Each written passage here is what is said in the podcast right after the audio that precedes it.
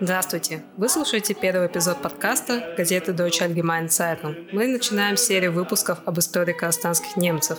У нас в гостях Тамара Волкова, кандидат исторических наук, почетный профессор Казахстанско-немецкого университета и соавтор первого обобщающего издания об истории культуры немцев Казахстана. Здравствуйте, Тамара Петровна. Здравствуйте, Азире. Расскажите, пожалуйста, как у вас появился интерес к исследованию немцев Казахстана? Интерес был предопределен самой судьбой. Я родилась и выросла в поселке в Акмолинской области, поселок Шартанды, где жило довольно-таки большое количество немцев. Даже один район поселка у нас так и назывался – Берлин. Когда я стала историком, то работала по теме крестьянских переселений в Россию в начале XX века. Работа в архивах привела к тому, что я встречала очень много документов о немцах, переселявшихся в Казахстан. Эти документы у меня собирались, откладывались, и собралось довольно-таки уже большое количество. Затем в начале 90-х годов э, тема о немцах в Казахстане стала востребованной на фоне, так сказать, изменения самой исторической парадигмы, исторических исследований. Э, материал о немцах Казахстана очень пригодился для того, чтобы я подготовила свой первый доклад на конференции в 1996 году. И с этого времени, вот уже 25 лет, я занимаюсь этой тематикой. Но также я должна сказать, что в этой теме присутствует значительное количество исследователей, которые живут и работают и в Казахстане, и в России, и в Германии. Поэтому, когда я буду сегодня говорить, я буду излагать не только результаты собственных исследований, но и результаты исследований своих коллег.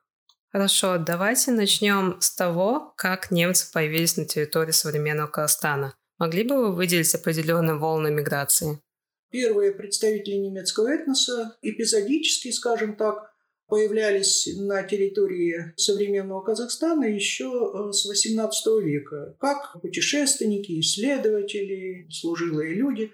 А затем стабильно, стационарно Немцы жили на территории Казахстана XVIII века, то есть э, когда земли Казахстана, а конкретно младший ЖУЗ и средний ЖУЗ были включены в состав Российской империи, и здесь э, появилось российское чиновничество. Вот как раз-таки представителями административного аппарата Российской империи на территории Казахстана были этнические немцы. Как правило, это были представители немецкой аристократии, военные высоких чинов, э, занимали должности генерал-губернаторов, губернаторов, высших офицерских чинов и другие высокие позиции. То есть это была такая служилая элита. В XIX веке немцев на территории Казахстана было немного. То есть вот к середине XIX века было всего где-то около 300 человек. Поэтому говорить о волнах иммиграции пока не приходится. А вот массовый иммиграционный поток начинается с 80-х и даже конца 90-х годов XIX века. Поселяется довольно большое количество крестьян, которым в европейской части России не хватало земель. Переселяются представители самых разных национальностей, Э, и русские, украинцы, и мордва, и татары были, э, болгары, и в их числе были и немцы. В этой аграрной миграции можно выделить два этапа. Первый этап – это э, сам конец XIX века, еще не такой многочисленный этап. И второй этап с 1906 года – это так называемые Столыпинские миграции, когда было Официально и правительственными решениями разрешено было крестьянам переселяться на восточные пределы империи. Причина была та же – нехватка земель. И вот принципиально иные миграции происходили в советское время. Речь идет о насильственных миграциях, а даже точнее депортациях, правильнее это будет назвать, 30-х, 40-х годов XX века. То есть, когда немцы, так же как и многие другие репрессированные народы, были насильственно переселены в Казахстан. Ну и также можно сказать еще о широкой миграции немецкого населения уже после войны, э, в 1950-1960-е годы, когда был отменен режим спецпоселения, немцы получили возможность свободно передвигаться, и многие э, переехали сюда, в Казахстан, из других областей Советского Союза. Если миграции 30-х, 40-х годов мы обозначаем как насильственные миграции, принудительные миграции, то миграцию 50-х, 60-х годов мы можем признать как добровольную миграцию. А почему первые немецкие поселения назывались колониями, а их жители – колонистами? Какое это отношение имеет к колонизации? Вернемся с вами в другое время, а точнее 1762 и 1763 года. К власти в России пришла Екатерина II. Ну, все хорошо знают о том, что она была немкой. Но в данном случае это имеет очень слабую связь с переселением именно немцев. Политическая задача Екатерины была заселить новые земли, которые Россия завоевала в упорной борьбе со своими соседями, врагами. И России требовалось, э, ну, скажем, такое свободное население, потому что свое собственное население было привязано к землям. Большинство крестьянства было крепостным. Поэтому Екатерина выпускает два указа в 1762 году и 1763, где она приглашает иностранцев вот обратите внимание, не именно немцев, там нигде нет такого слова. Она приглашает иностранцев для заселения новых земель. Она приглашает их поселиться в колониях, как она называет. То есть в данном случае это земледельческие колонии, вот в таком смысле. А жители их официально во всех правительственных документах назывались колонисты. Такие колонии создавались в Поволжье, на Украине, ну и потом позже на Кавказе, в некоторых других районах Российской империи. Для колонистов создавались специальные условия, для них создано было специальное учреждение, которое ими управляло. И вот, в общем, так исторически сложилось, что приехали именно жители из германских государств. Хотя приглашали всех иностранцев. В 1871 году император Александр II отменил положение о колониях а колонисты были переведены в разряд сельских обывателей, то есть стали наравне со всеми подданными Российской империи. Однако традиция называть немцев колонистами осталась, и она продержалась вплоть до первых десятилетий советской власти. Хотя уже, по сути, юридически уже не было немецких колоний и не было колонистов. С какими трудностями пришлось столкнуться переселенцам в Казахстане? Первые немецкие крестьяне появились в Казахстане в 90-е годы XIX века. Первое село – это 1893 год основания. Это были еще такое большое количество крестьян-переселенцев немецкой национальности. В большей степени они поехали сюда, в казахские степи, уже в начале XX века. Из Поволжья и с Украины. Причина была везде одинаковая – нехватка земель. Здесь я могу сослаться на работы своего коллеги Виктора Кригера. Он говорит о том, что было три категории немецких крестьян, которые ехали сюда, в казахские степи. Первая категория – это были крестьяне из Поволжья, менее состоятельные. Они надеялись на то, чтобы получить кусок бесплатной земли от переселенческого управления. Вторая категория – это были выходцы э, с Южной Украины, где были такие богатые, очень богатые, зажиточные немецкие села. Здесь, э, в Казахстане, они покупали земли. Понятное дело, что ехали они сюда уже материально обеспеченными. И третья категория, она была меньшей по количеству, ну, можно сказать, немцы-предприниматели, которые здесь арендовали земли, для того, чтобы строить какое-то предприятие такого сельскохозяйственного типа, обработка сельскохозяйственной продукции. Таким образом, немцы, переселенцы в это время, как вы видите, были очень такого широкого социального спектра, начиная от небогатого или даже бедного крестьянина из Поволжья и кончая предпринимателем с юга Украины. Но надо сказать, что жизнь на первых порах была для всех одинаково тяжелой. Неважно, для немцев или для переселенцев других национальностей, это всегда был такой тяжелый адаптационный период. Сложности климата, нехватка воды, специфические болезни, вредители сельскохозяйственные. Когда читаешь, что крестьяне трагически жалуются на нашествие саранчи, которое пожирало все плоды их труда. Следует отметить, немцы, немецкие крестьяне довольно быстро становились на ноги. Исследователи того времени пишут, что лет через семь немец, крестьянин-поселенец, уже вполне стоял на ногах, кормил себя, свою семью и даже продавал излишки товара в соседнем э, городе.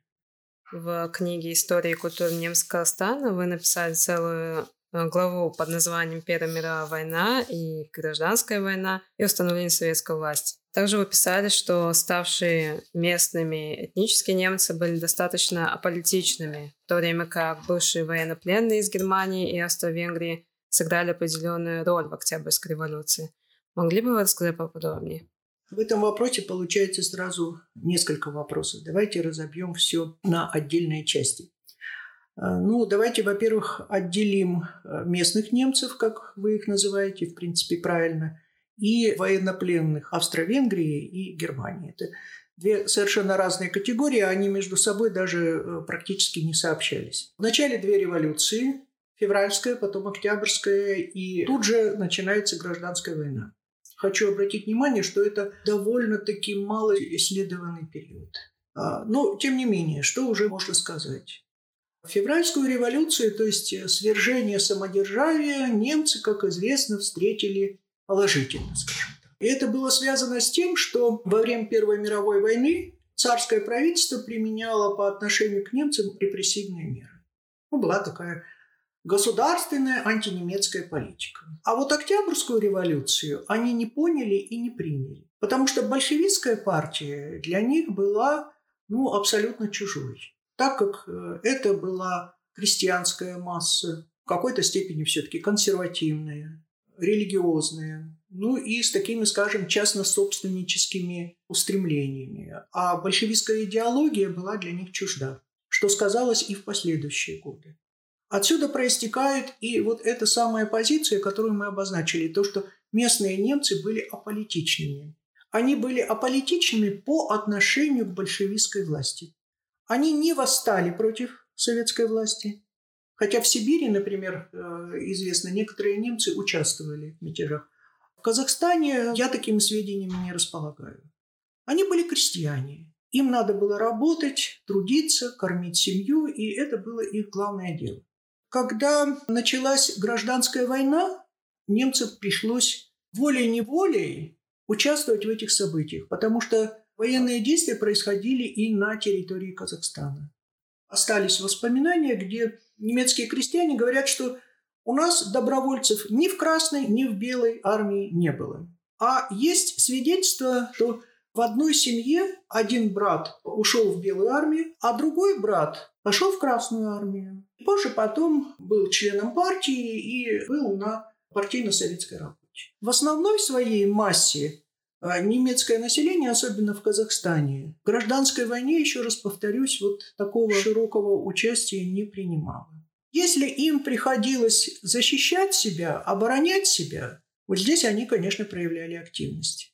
Известны такие случаи, например, на юге Казахстана, где было довольно долго существовало басмаческое движение, и там местное население, не только немцы, но все, кто проживали, образовывали такие отряды самообороны. И немцы там тоже, конечно, участвовали. Ну, а теперь о военнопленных, или уже тогда бывших военнопленных. Австро-Венгрии и Германской империи, которые попали в плен еще во время Первой мировой войны.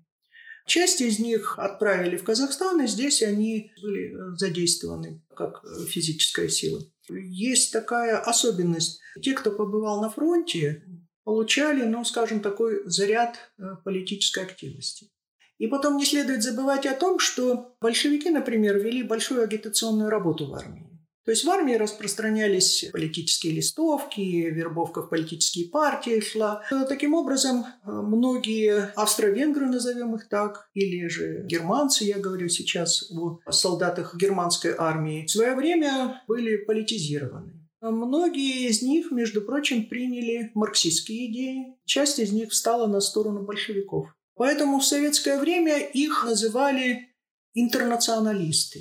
Потом, по ходу международных событий, Германия своих военнопленных в 1918 году всех интернировала, вывезла на родину, а вот Австро-Венгрия не сделала это до конца, и вот большинство революционеров-интернационалистов, которые остались в Советской России, они были из Австро-Венгрии. Может быть, вы знаете, до недавнего времени у нас была улица Матызалки теперь у Тиген Батыра. Вот Мат Изалка, он как раз-таки из бывших австро-венгерских военнопленных.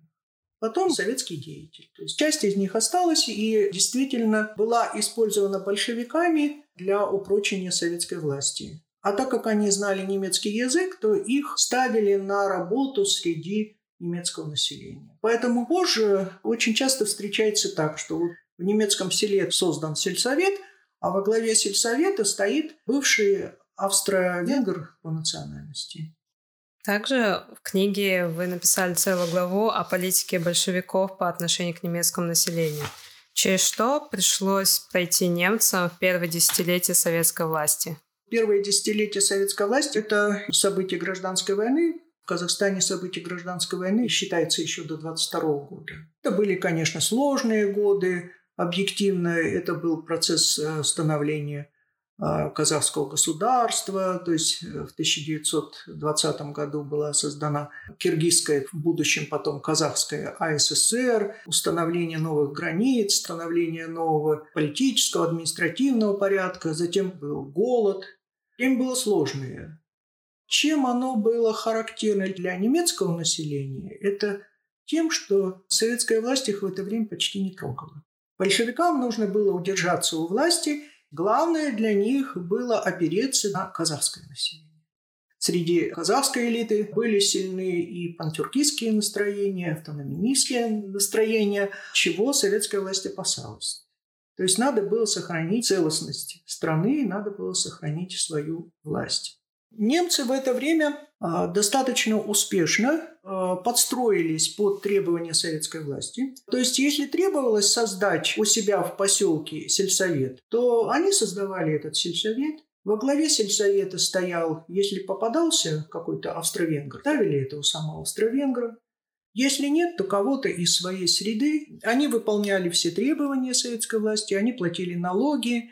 У них по-прежнему работала своя школа, на немецком языке. По-прежнему велись богослужения.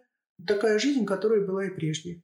Но с середины 20-х годов советская власть э, обратила пристальное внимание на немцев. Это было связано с тем, что немецкие села в это время представляли из себя более развитые по сравнению с другими поселками. С этого времени и начинается работа среди немцев. В 26 году в Казахской АССР проживало 51 тысяча немцев. Не так много, но это была такая компактная, довольно-таки хорошо развитая этническая группа. Немцы были неактивными в партийной работе. Из всех коммунистов Казахстана они составляли только 0,4%. Было всего-навсего две малочисленных комсомольских ячейки.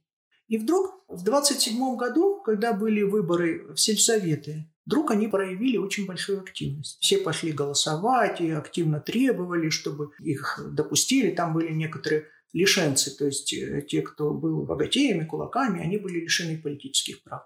И вот эти лишенцы требовали, что они тоже имеют право голосовать и все такое прочее. Почему? Потому что немцы решили, что они могут использовать э, сельсоветы как свою прежнюю немецкую общину. И вот там, где им это удалось, где большинство членов сельсовета были немцы, они действительно воссоздали немецкую общину. И вот уже когда позже представители партии приехали в немецкие села, они обнаружили, что немцы здесь живут своей жизнью. Живут, между прочим, хорошо. Земля у них вся распределена, все работают, все обеспечены, дети учатся.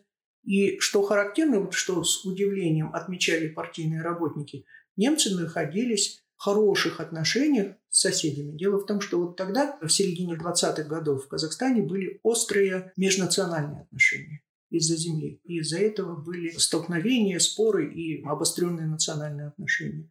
А немцы в этой ситуации мирными средствами поделили, все, договорились, хорошо жили. Но это как раз-таки советской власти и не понравилось. Это с середины 20-х годов советская власть начинает с ними усиленно работать. Вовлекать их в партию, женщин отправлять на производство, ну то есть поле и прочее, прочее. Политизировать немецкое население. Делать его таким, каким было нужно советской власти. Спасибо, Тамара Петровна. В следующем выпуске мы продолжим наш разговор об историко-островских немцах, теперь уже межвоенное время. С вами был подкаст газеты Deutsche Allgemeine Zeitung, его ведущая Айзере Малайсарова. Da ist meine Heimat, da bin ich